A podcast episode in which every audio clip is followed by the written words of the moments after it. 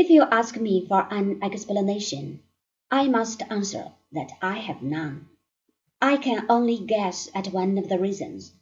Napoleon was the greatest of actors, and the whole European continent was his stage.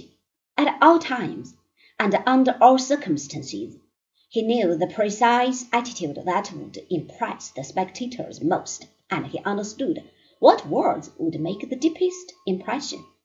Whether he spoke in the Egyptian desert, before the backdrop of the Sphinx and the pyramids, or addressed his shivering men on the dew-soaked plains of Italy, made no difference.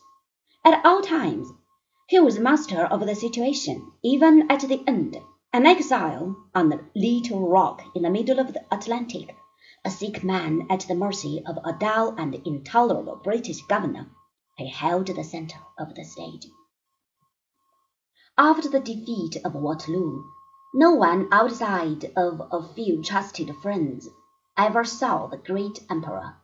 The people of Europe knew that he was living on the island of St. Helena they knew that a British garrison guarded him day and night. They knew that the British fleet guarded the garrison, which guarded the Emperor on his farm at Longwood.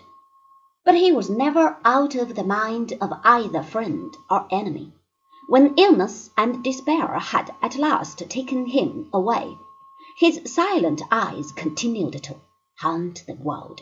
Even today he is as much of a force in the life of France as a hundred years ago, when people fainted at the mere sight of this sallow-faced man, who stabled his horses in the holiest temples of the Russian Kremlin, and who treated the Pope and the mighty ones of this earth as if they were his lackeys.